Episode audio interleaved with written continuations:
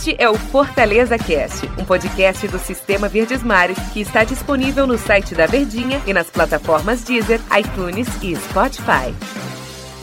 Fala turma, chegando com o nosso Fortaleza Cast, até porque a vida segue, as coisas têm que continuar e o Fortaleza, apesar, claro, de estar tá machucado, estar tá doído na derrota do Clássico, tem um grande desafio pela frente que é a equipe do Flamengo já no sábado é, na oitava rodada do Campeonato Brasileiro. Tô aqui ao lado do Tom Alexandrino, tudo bem, Tom? Tudo bem, né, Antero? Tudo tranquilo? Vamos lá conversar, rapaz. Torcedor ainda tá de cabeça inchada, viu? Tá, de cabeça inchada, Tom. E se perguntando, eu acho que é, cá com seus botões, pensando o que é que aconteceu taticamente, aquele negócio todo. Quando tem uma derrota, ela tem um seu lado positivo, por mais que ela, por exemplo, do clássico, não vai influenciar no momento, agora, muito da classificação. Tanto que o Fortaleza está até confortavelmente no meio da tabela, onde se espera que o time continue até o fim do Campeonato Brasileiro.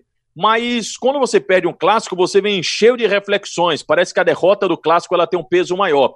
E, por exemplo, uma reflexão que eu vi logo depois do clássico, muita gente comentando que o Fortaleza precisa de uma variação tática melhor, uma variação tática maior, de que não é a primeira vez que ele encontra muita dificuldade quando enfrenta um time que está mais fechadinho.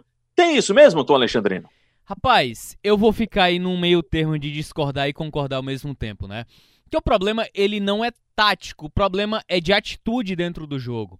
É, uma das coisas que incomodam muito o torcedor do Fortaleza, que vem incomodando após a partida contra o próprio esporte, e isso fica ainda mais nítido quando você acaba perdendo um clássico rei, ficando de fora da final da Copa do Nordeste, como foi, e aí todo o enredo proporciona um bicampeonato invicto do, do, do, do maior rival.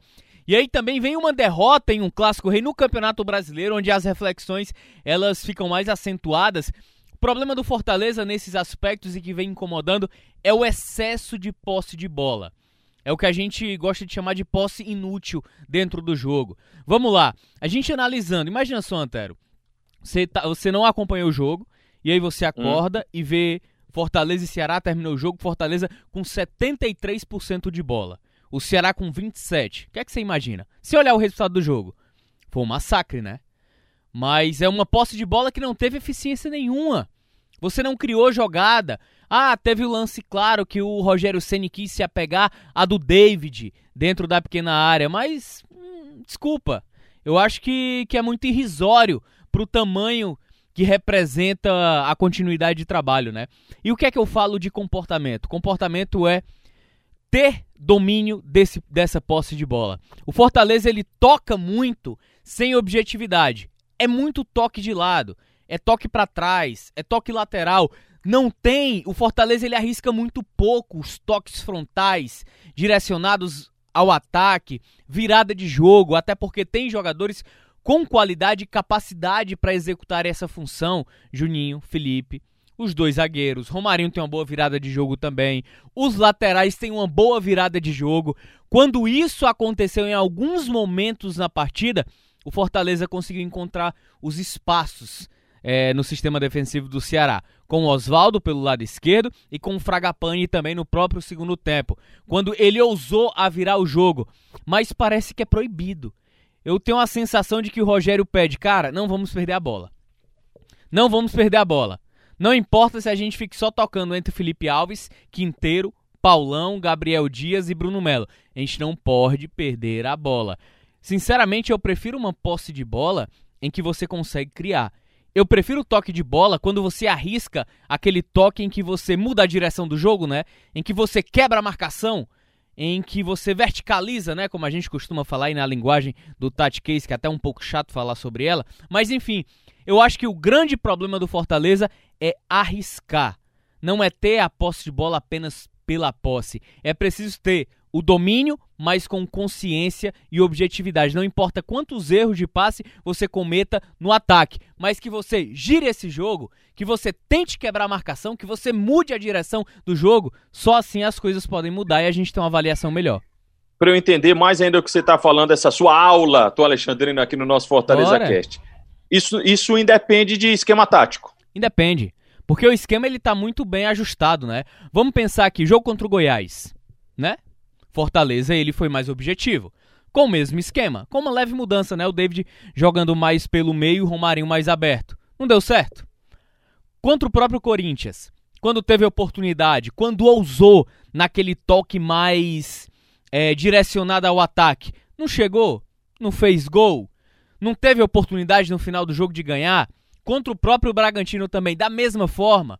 Apesar do Fortaleza em alguns momentos estar abusando daquele lançamento logo. Pronto. O único momento em que o Fortaleza corre risco para atacar é no lançamento longo. Por quê? É bom, é.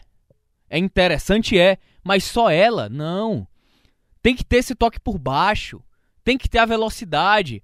E aí, como é que jogadores como Romarinho e Oswaldo, você vai exigir a velocidade desses caras? Esses caras só vão funcionar mesmo taticamente para marcar e atacar até determinado momento, até perder a posse de bola.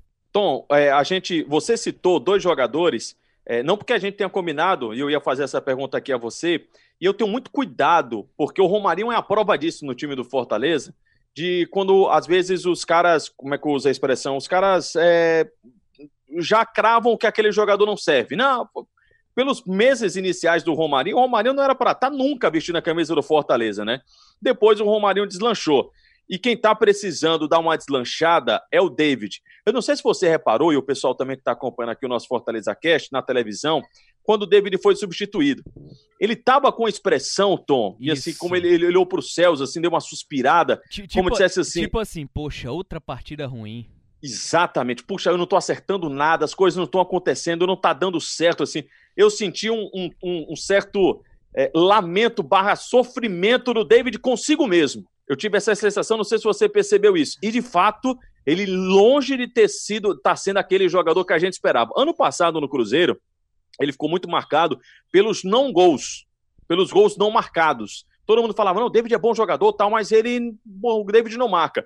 Eu tive a oportunidade de entrevistar o David na TV Diário, na Grande Jogada, no período lá da pandemia que o futebol estava parado. Ora. E ele falou, não, torcedor pode me cobrar, o torcedor, eu sou atacante, eu quero fazer gol, o torcedor pode me cobrar por gols. A gente perguntava a ele se ele, o torcedor podia cobrá-lo pelo gol ou se ele era um jogador da armação da jogada, um jogador de lado. Ele falou: não, gosto de fazer gols tal. Tanto que antes da pandemia ele estava fazendo gols. E o, o, que eu vou me ater agora não é nem a questão dos gols só, não. As coisas não. O David não consegue dar uma sequência. Parece que a bola está enrolando no pé dele. Ele vai dominar, a bola escapa. Ele não consegue na individualidade. Olha que ele é um jogador de muita explosão. Sabe aquela fase quando não tá legal? Tá acontecendo com o David. Eu, eu também tenho a mesma observação. Isso ficou muito claro quando ele sai do jogo ontem, né? Ele olha assim para cima, expressão é exatamente isso que você falou. E aí, em relação também à própria fase dentro do jogo, isso cria uma ansiedade dentro dele.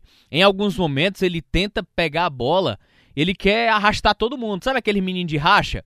Que quer driblar todo mundo, quer resolver sozinho a jogada, o David ele tem essas decisões dentro de campo. Como também em alguns momentos no jogo contra o Ceará ontem, é, na quarta-feira, isso. Na quarta-feira. ele, ele teve pelo menos duas jogadas de linha de fundo pelo lado esquerdo, não, não deu em nada. Ele não tá conseguindo acertar. E aí eu entendo o Rogério em mantê-lo como titular, né? Que é para dar confiança, para dar moral. Imagino que individualmente ele deva, de, deva, ó, deva conversar demais com o David, deva exigir muito, passe orientações, mas não está funcionando. E aí eu não tô nem entrando no mérito, ah, merece reserva, merece não sei o quê, como algumas críticas elas são acentuadas. Mas eu acho que um banco de reservas, como num clássico ontem, eu acho que era importante você ter entrado talvez com um pouco mais de movimentação e mobilidade. Oswaldo e Yuri César talvez fosse a melhor opção, ao invés de David e Yuri César, por mais que ele quisesse colocar o garoto Yuri. Mas eu acho que a situação do David, não sei, pode deslanchar contra o Flamengo ou contra o esporte na rodada seguinte. Mas eu acho que é nesse momento em que o treinador ele precisa ter muita cautela no próximo passo. E aí, eu coloco o cara do eu tiro o cara do time titular e mino ainda mais a confiança ou eu tento dar uma sequência para ele ganhar essa confiança? Só que essa sequência não pode durar 38 rodadas, né? Se o Fortaleza mantiver o seu esquema tático, inevitavelmente o David vai ter que jogar, porque já não vai ter o Yuri César, né? Devido à questão contratual, não pode jogar contra a equipe do Flamengo? Ou será que o Fortaleza faz uma formação diferente para enfrentar o Rubro Negro lá no Rio de Janeiro? Coisas que a gente pode comentar nos, nos próximos episódios aqui do nosso Fortaleza Cast. Tom, obrigado pela companhia hoje, hein? Valeu, Antero, valeu demais, hein?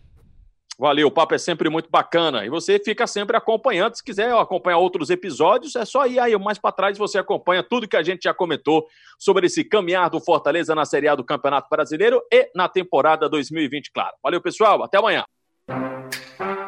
Este é o Fortaleza Cast, um podcast do Sistema Verdes Mares que está disponível no site da Verdinha e nas plataformas Deezer, iTunes e Spotify.